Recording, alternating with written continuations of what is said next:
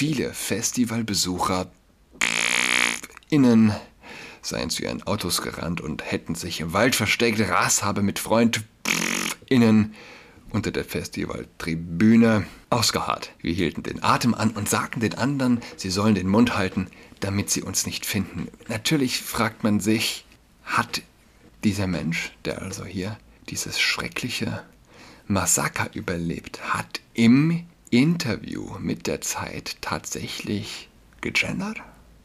Es ist der ultimative Zusammenbrei. Ja? Mohammed und die Moderne. Mohammed und der säkularisierte Westen. Mohammed auf dem Techno-Festival im gelobten Land.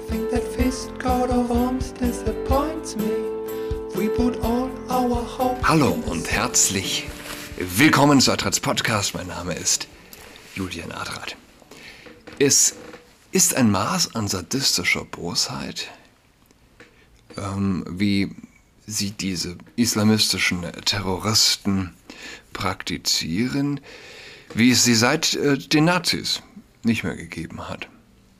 Und man muss ja eins, eins muss man bemerken.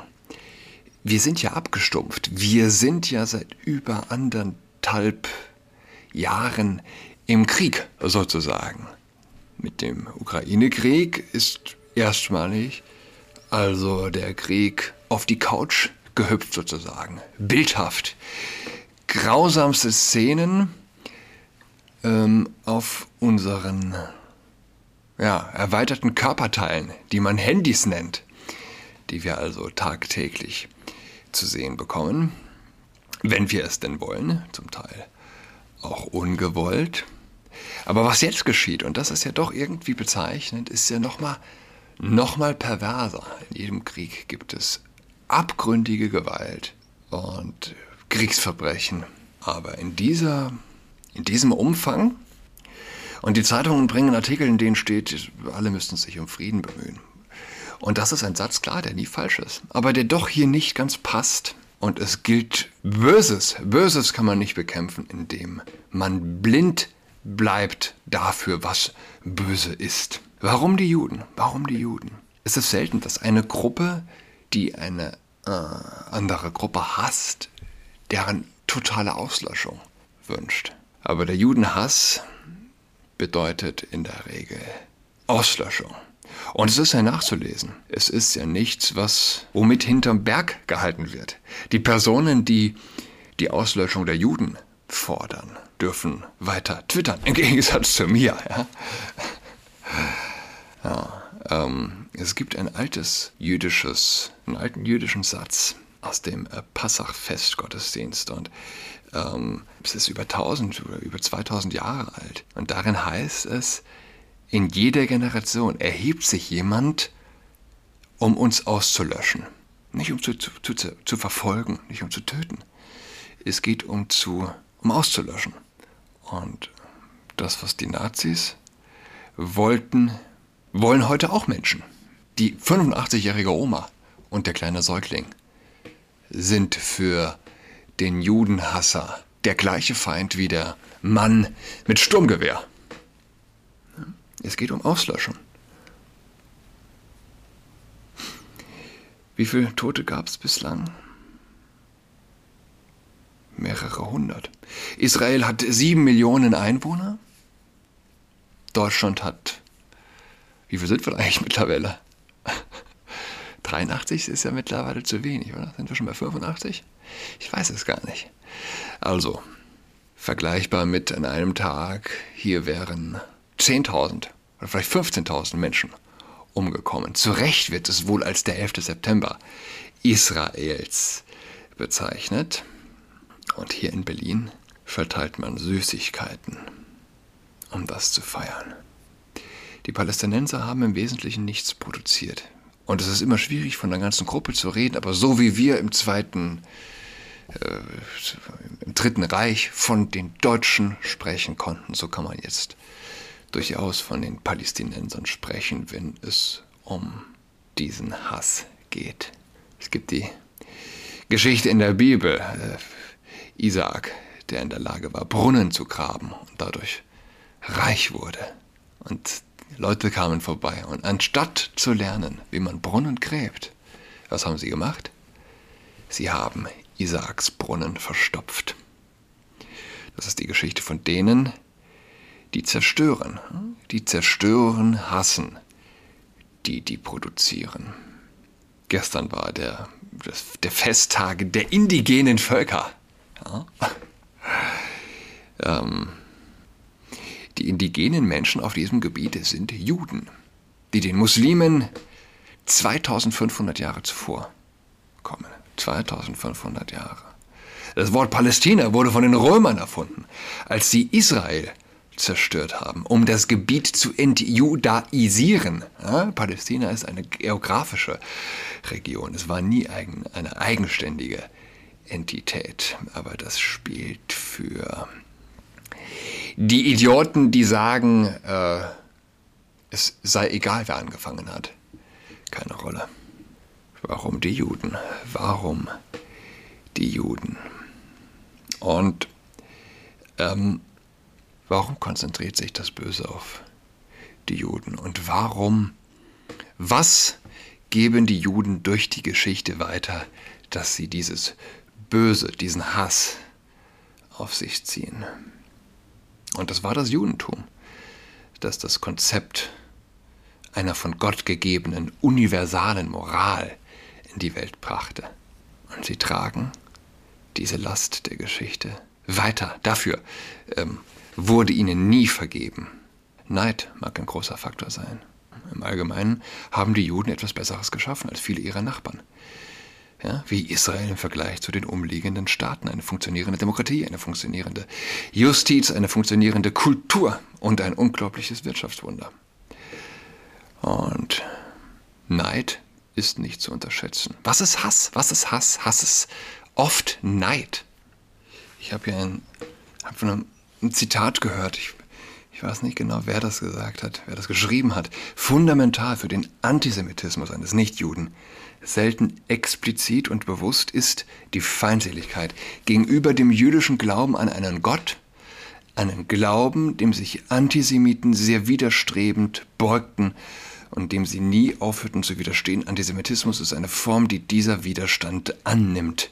Diejenigen, die diese belastende Religion hervorgebracht haben, aber die Versionen, die die Nichtjuden leicht konvertiert haben, abgelehnt haben, wurden das Ziel des Ressentiments, wenn man sich nicht wagen darf, feindselig gegenüber einem allmächtigen Gott zu sein, und zwar denen gegenüber, also dann lieber denen gegenüber, die ihn hervorgebracht haben gegenüber denen, denen er sich offenbart hat. Ich muss das googeln, von wem das stammt. Ja, also wirklich neue, für uns, für uns Unbeteiligte sozusagen, ja, ist, wie gesagt, dass man den Horror nahezu in Echtzeit live mitverfolgen kann. Und die meisten werden die Berichte kennen, die Bilder von Shani Luke, der jungen Frau, der Deutschen, die zu denen gehört, die auf dem Techno-Festival waren. Und die Bilder von Shani Luke, deren Gesicht äh, nicht zu sehen ist, ja, aber ihre prägnanten Rastas. Daneben die Bilder, ähm, die sie gesund und munter zeigen, oft leicht bekleidet. Bilder von ihrem Instagram-Account etc. Und ähm, ja, die Zeitungen titeln Junge Frau, junge Deutsche verschleppt und wer das Bein sieht, wie sie da liegt, in dem Pickup-Truck, wer das Bein sieht, ja, wie es offensichtlich auf grausamste Weise gebrochen ist und unnatürlich schräg über das Knie hochsteht. Und wer weiß, ob das nicht noch das am wenigsten Schlimmste ist, was ihr passiert ist. Ja, eine, eine, eine Horror, eine, eine Hölle auf Erden. Junge Männer, die um sie herum sitzen und in anderen Videos, wo man sieht, wie sie ihre Opfer bespucken, dabei Hallo Akbar rufen, Aloha Akbar. Weiß es nicht. Ist vielleicht das muslimische Pendant zum säkular verkommenen Westen und seinem allgegenwärtigen Fuck. Äh, alles ist Fuck, ja, schönes, hässliches. Aloha Akbar für viele Gefühlsregungen verwandt hat. Chibli, wie heißt sie? Safsan, Safsan Schäbli getwittert. Wie oft habe ich als Kind meine Mom rufen hören, Hallo Akbar, bist du stur? Beim Spaziergang entlang der Corniche rufen Männer fröhlich Frauen zu, Alu Akbar, bist du schön. Den schon älteren Tweet, wie gesagt, von Safsan. Safsan Shebli, der Berliner Politikerin, ist Staatssekretärin, die, soweit ich weiß, aus Palästinenserin ist, dorther stammt, wenn ich es richtig im Kopf habe. Ja, daneben eben die Wilden, die Frauen entführen und Kinder entführen und schänden und das mit Aloha Akbar begrölen, die auf dem Festival, wo sie 260 Menschen wahllos getötet haben und neben den Leichen Frauen vergewaltigt haben. Und das mit Aloha Akbar begrölen. Ich weiß es nicht. Man kann sich keine größere Gotteslästerung vorstellen. Richtig, ja. Wikipedia sagt, Scheblis Eltern leben infolge des Palästinakrieges ab 1948 als palästinensische Flüchtlinge im Libanon und kamen 1970 als Asylbewerber in die Bundesrepublik Deutschland.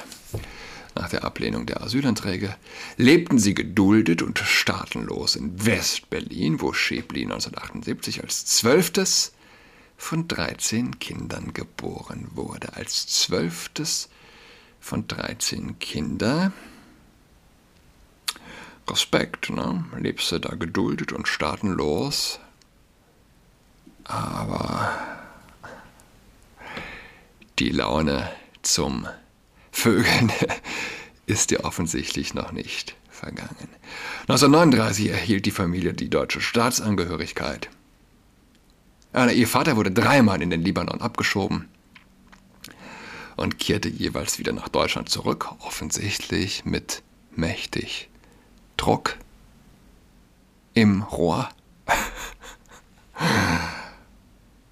ähm, Chebli benannte ihre familiäre Herkunft sowie den sich daraus ergebenden persönlichen Bezug zum Nahostkonflikt als Motivation, Politik zu studieren und in die Politik zu gehen. Und ähm, ich werde äh, gleich noch darauf eingehen. Z schreibt, dass die perversen Spalte, kann man ja einfach sagen, der, der Zeit, aber nicht desto trotz, zitiere ich doch immer wieder gern, mehrere Medien und Augenzeugenberichten zufolge wurden offenbar 260 Menschen bei dem Festival getötet. Seit Samstagabend kursierten Videos und Listen mit Namen von vermissten Festivalbesucher innen. Doppelpunkt innen. Ja, auf einem Video, das viral gegangen ist, ist die 25-jährige Studentin Noah zu sehen. Ihre Familie teilte das Video, das sie gefangen und um ihr Leben flehend auf dem Motorrad eines Hamas-Terroristen zeigt. Andere Aufnahmen zeigen, wie Noah mutmaßlich in Gaza festgehalten wird und aus einem Becher Wasser nippt. Die 24-jährige Ras Cohen hat das Massaker überlebt. Die Party war gerade an ihrem Höhepunkt angelangt. Als die Sirenen ertönten, sagte er zur Zeit online, was danach passiert ist, erzählt Cohen so, Viele Festivalbesucher innen seien zu ihren Autos gerannt und hätten sich im Wald versteckt. Ras habe mit Freund innen unter der Festivaltribüne ausgeharrt. Wir hielten den Atem an und sagten den anderen, sie sollen den Mund halten, damit sie uns nicht finden. Natürlich fragt man sich, hat dieser Mensch, der also hier dieses schreckliche Massaker überlebt hat, im Interview mit der Zeit tatsächlich gegendert? Es ist der ultimative Zusammenbrei. Ja? Mohammed und die Moderne. Mohammed und der säkularisierte Westen. Mohammed auf dem Techno-Festival im gelobten Land. Es ist doch, es ist doch alles nicht zu fassen. Ich habe mich ja oft gefragt, aber auch den Islam muss es geben. Die Religion, die fastet, wenn die Sonne scheint. Klar, die Frauen verschleiert. Gäbe es den Islam nicht, würde man ihn morgen, würde irgendein Macho ihn morgen erfinden. Ich selbst würde ihn erfinden, wäre ich nicht Christ. Ja, würde ich nicht wirklich an den christlichen Gott glauben. Und Ulbeck beschreibt das großartig, die Anziehungskraft des Islam. Ja, die klaren Verhältnisse, die Frauen, die familiären Banden. Und äh, die familiären Bande. So. ja, ähm, sie, Sie mögen sich ja in Nahost nonstop die Köpfe einschlagen, aber auf ihrem Teppich im Wohnzimmer herrscht ganz bestimmt traute Seligkeit, ja, keine Teenager-Tochter, die sich Tag aus, Tag ein der nackt, äh, der Welt nackt entblößt. Kein Teenager-Junge, der den Homokult und den Klimakult anbetet, der mit glotalem Plossivlaut spricht und glaubt, es gebe noch was anderes als Mann und Frau. Aber er nenne, nenne mir eine Erfindung aus Saudi-Arabien. Nenne mir eine Erfindung aus der islamischen Welt. Nenne mir das, was Mohammed gebracht hat. Ja, übrigens die Spaltung zwischen Schiiten und Sunniten ist älter als die christliche Teilung in Ost- und Westkirche. Und der Islam ist 600 äh, Jahre jünger als das Christentum. Die Spaltung gehört, dass sie gegenseitig den Kopf einschlagen, ist sozusagen Gründungsmythos. Aber davon reden wir heute gar nicht. Was ist das eigentliche Problem? Das fragen sich viele. Und ähm, egal, wo die Menschen stehen, natürlich, man versucht, was ist der Kern des Problems, wie geht es weiter? Es gibt die Menschen, die versuchen, alle versuchen zu verstehen, ob sie Palästinenser verteidigen, die also unterdrückt werden, ihrer Auffassung nach, oder ob sie die Israelis verteidigen, die von Feinden und Bekloppten umgeben sind, offensichtlich, aber Wüste in ein fruchtbares Land verwandelt haben und nonstop angegriffen werden. Ihnen allen ist gemein, irgendwie zu verstehen. Und natürlich, der Mensch glaubt in der Regel auch verstanden zu haben, ehe er eine Frage stellt.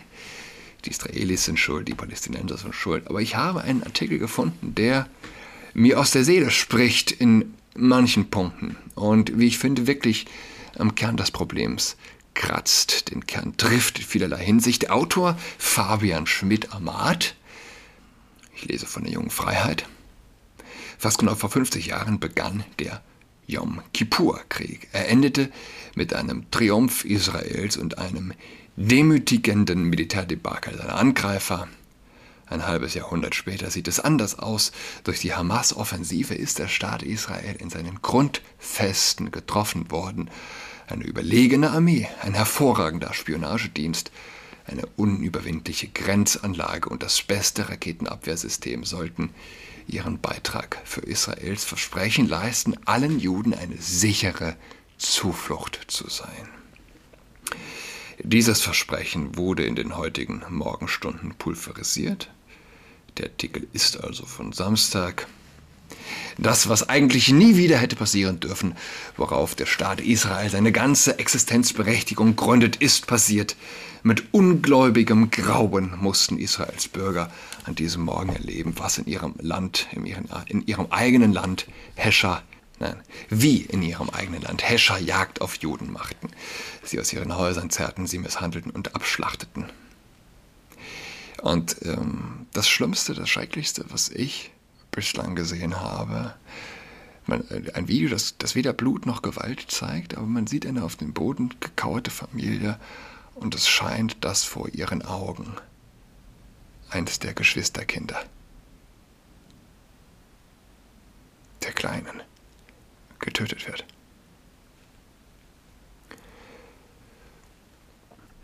Doch schwerwiegender als alles andere ist dieses gebrochene Versprechen Israels an seine Bürger. Nie wieder Opfer sein, nie wieder ohnmächtig die Kontrolle über das eigene Schicksal verlieren, nie wieder als Minderheit von dem Gutdünken eines anderen Volkes abhängig sein. Aber genau das erleben die Juden in Israel derzeit. Wäre Israel nicht ein Einwanderungsland, würden sich nicht Jahr um Jahr Juden in der Welt für die israelische Idee begeistern, sprechen heute bereits die meisten seiner Staatsbürger Arabisch. Eine unbarmherzige Richterin, die Demografie heißt. Doch auch so verschiebt sich die Demografie als unbarmherzige Richterin der Völker die Machtverhältnisse zu Ungunsten des jüdischen Bevölkerungsanteils. Gewiss liegen Welten zwischen den verschiedenen arabischen Gruppen der Kultiviertheit der eigenen, der einen gegen den entmenschlichten Hass der anderen. Doch wie der Blick in die Geschichte jedem Juden unschwer zeigt, ist die Kultiviertheit der einen kein unüberwindlicher Damm, keine Garantie dafür, dass die anderen nicht irgendwann das Sagen haben und ihre Pläne umsetzen. Genau darauf zielt die heutige Offensive der Hamas, dieses Vertrauen der Israelis zu ihrem Staat zu untergraben. Das ist nicht einfach ein Selbstmordattentat mit ein oder zwei Dutzend Toten. So schlimm dieses auch ist, aber Israels Bürger werden dies eher als Ausdruck des militärischen Unvermögens ihrer Feinde. Es bedroht den Staat nicht im Kern. Diese Machtdemonstration der Hamas dagegen schon. Denn Israel ist genau äh, dann am Ende, wenn Juden glauben, nur noch den Fall Akons herauszuzögern. Israels militärische Antwort wird hart sein und sie wird so lange dauern, bis sie die israelische Regierung für beendet erklärt. Doch an den grundlegenden Machtverschiebungen wird auch der Gegenschlag nichts ändern. Auch nach seinem Ende wird die Araberin weiterhin mehr Kinder gebären als ihre jüdische Schwester. Das wenige, was die israelische Armee jetzt hinwegnehmen wird, fällt da überhaupt nicht ins Gewicht was die Strategen der Hamas natürlich auch wissen und worauf sie alles setzen. Bereitwillige Unterstützung finden diese Pläne in einem vorgeblichen Humanismus der westlichen Welt, dem Care-Paket um Care-Paket, Transferleistung um Transferleistung. Diese Bevölkerungsverschiebung überhaupt erst ermöglicht im Gazastreifen, genauso wie, wie in Neukölln Nord. Oder glaubt irgendwer, ernsthaft, dass die defizitären islamischen Gesellschaften auch nur ansatzweise zu dieser ökonomischen Leistung fähig wären? Sie sind es natürlich nicht. So wird Care-Paket um Care-Paket, Transferleistung um Transferleistung, einem glimpernden Almosen im Bettelteller nach dem anderen dem Empfänger jeden Tag aufs Neue die eigene Unfähigkeit vorgeführt. Geworfen wird der Almosen nicht etwa aus Nächstenliebe, sondern aus einem Pseudo-Humanismus. Dieser hat in Wirklichkeit nur eine Aufgabe, dem Einzelnen zu ermöglichen, immer wieder aufs Neue die feiste Eigenliebe zu genießen, mit der er sich über sein Umfeld erhebt, über seine Familie, seine Herkunft und seine Kultur. Interessanter Satz, interessanter Gedanke hier. Überhaupt, wie gesagt, von Fabian. Schmidt-Ahmad. Das alles, was nicht nur für die islamischen Gesellschaften abstoßend und verkommen wirkt, trägt, dazu bei, ein Millionenheer nicht bloß äußerlicher, sondern auch innerlicher Displaced Persons zu schaffen, strategische Reserve für die Hamas und anderer radikaler islamischer Organisationen, mit denen sie hoffen, nicht alleine Israel als Staat, sondern unsere Gesellschaft insgesamt zu überwinden. Und solange wir mit diesem Pseudohumanismus nicht gründlich aufräumen, wird ihnen das auch gelingen. Warum die Juden? Und dort bündelt sich sozusagen, wenn es Neid geben kann, dann doch dort, wo sich die am erfolgreichsten, äh, die, die Gesellschaft, die am, am erfolgreichsten agiert und die, die am wenigsten hervorbringt, einander gegenüberstehen. Eine Bodenoffensive wird bald beginnen und man muss an dieser Stelle natürlich auch sagen, wir sind abgestumpft und das weiß auch das israelische Militär. Wir haben zu viel Kriege, Kriegsbilder in der letzten Zeit gesehen. Ein gesprengtes Haus im Gazastreifen hat aktuell nicht mehr den Empörungswert wie noch vor zwei Jahren, ehe es in der Ukraine losging. Was bleibt? Man kann nur beten. Ich wünsche eine schöne Woche. Wir hören einander. Bis dahin. Tschüss. She's got COVID-19, she's tucked in all alone. She is tucked in toweling with her socks on. She's got COVID-19, she's tucked in all alone. She is tucked in toweling with her socks on.